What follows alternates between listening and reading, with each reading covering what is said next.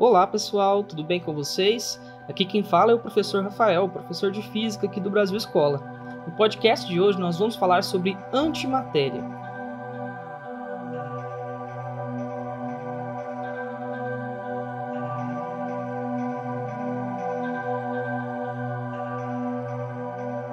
O universo é composto majoritariamente por matéria. Entretanto, existem partículas é, cuja carga elétrica é contrária à da matéria normal, a matéria ordinária da qual eu, você, o nosso planeta, nossa galáxia é feita. Essas partículas são chamadas de antimatéria.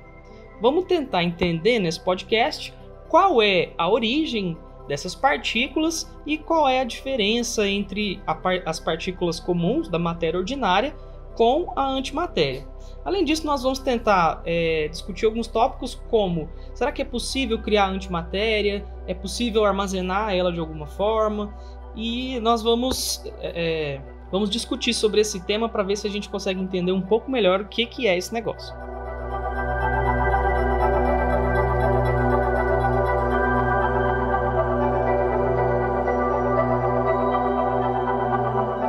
Para começo de conversa, é preciso entender que cada partícula de matéria que existe é, apresenta uma partícula idêntica chamada de antipartícula. Por exemplo, o elétron tem uma antipartícula chamada de positron. É, a diferença entre eles é basicamente o sinal da carga elétrica. Enquanto o elétron apresenta uma carga negativa, por convenção, o positron apresenta uma carga de sinal oposto. Mesma coisa para o próton. É, o antipróton vai apresentar uma carga negativa em vez de uma carga positiva. E assim existem átomos de antimatéria, é, como átomos normais. Então a gente pode ter um átomo de, de, de hélio, por exemplo, feito de antimatéria. Nesse caso a gente chama ele de antihélio. Por conta dessa oposição de cargas, né, oposição de sinais, a antimatéria e a matéria não podem ficar próximas por muito tempo.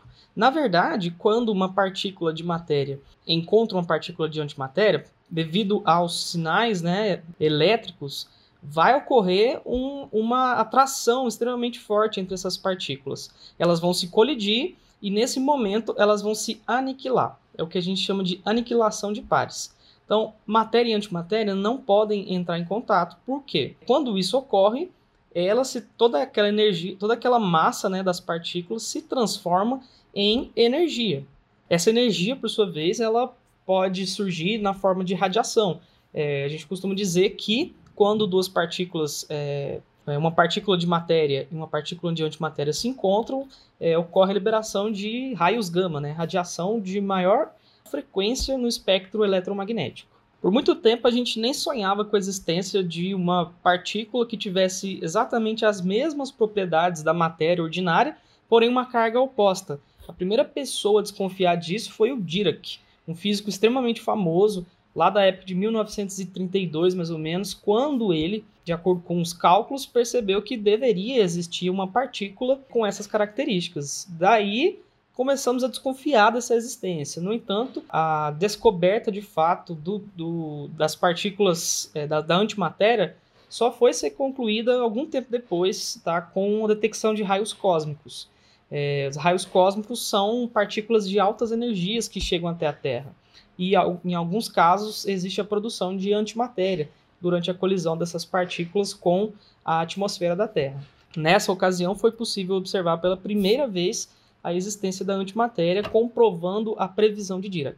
Ok, mas e a pergunta que não quer calar? De onde vem a antimatéria? Bom, essa resposta não é nada simples. Inclusive, ela é um dos uma das perguntas mais complicadas de se responder atualmente na física.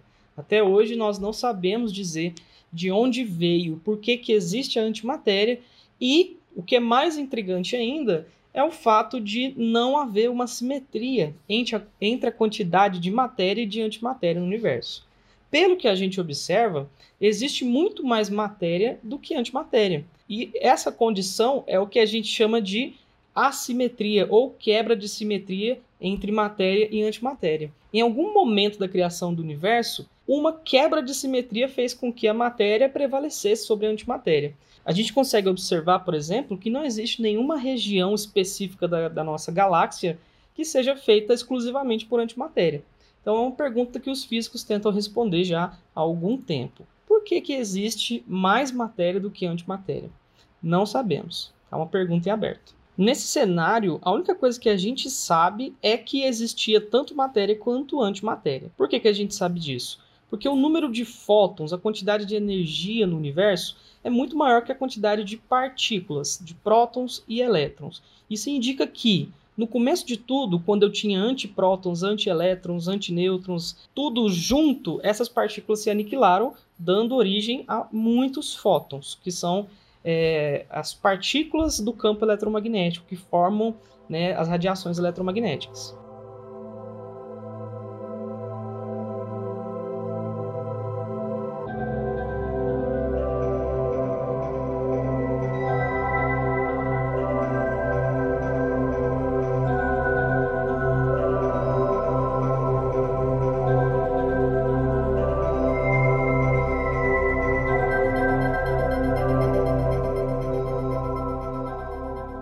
Agora vamos para a nossa próxima questão, que seria: é possível criar antimatéria? A resposta é sim.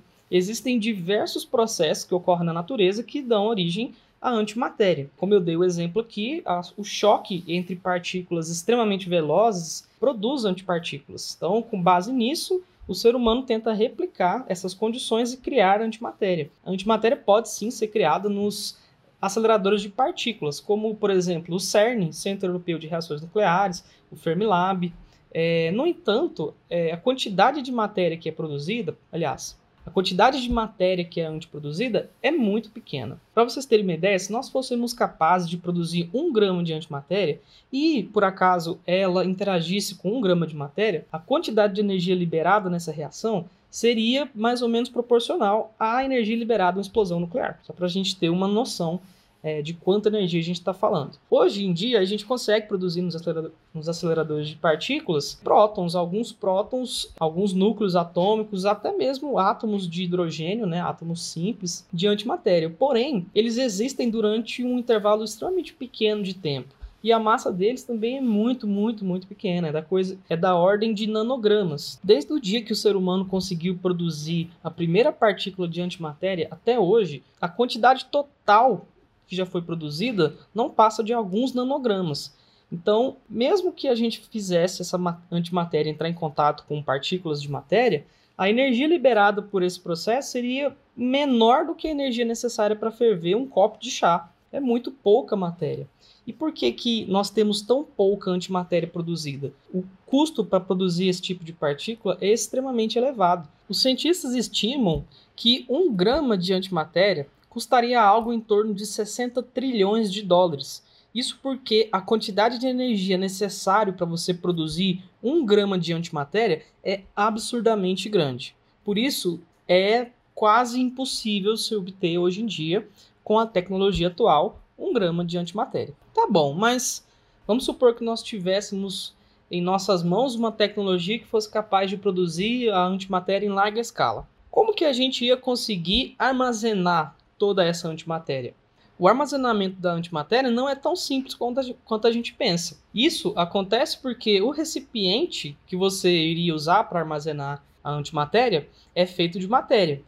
Portanto, eles não poderiam jamais entrar em contato direto um com o outro. Nesse sentido, a gente teria que construir um recipiente no qual a antimatéria não tivesse nenhum contato direto com as paredes do recipiente. Como é possível fazer isso? Hoje em dia, nós temos armadilhas de antimatéria. Essas armadilhas elas são feitas de modo que a antimatéria fique no centro do recipiente, sem tocar as paredes dele é, graças à aplicação de um campo magnético muito forte. Esse campo magnético faz com que as partículas de antimatéria fiquem lá no centro, estabilizadas, sem tocar de forma alguma no recipiente. Essa é uma forma de, de se fazer, né, de se armazenar a antimatéria. Um fato bastante interessante sobre a antimatéria é que nós ainda não sabemos qual é o efeito da gravidade sobre ela. É, isso porque a quantidade de antimatéria produzida é tão pequena que não é possível observar o efeito da gravidade nessas partículas. Qualquer outra força é capaz de ser mais intensa que a força gravitacional. Por isso, os físicos ainda tentam saber, ainda tentam descobrir se é, a antimatéria seria atraída ou repelida pela matéria ordinária.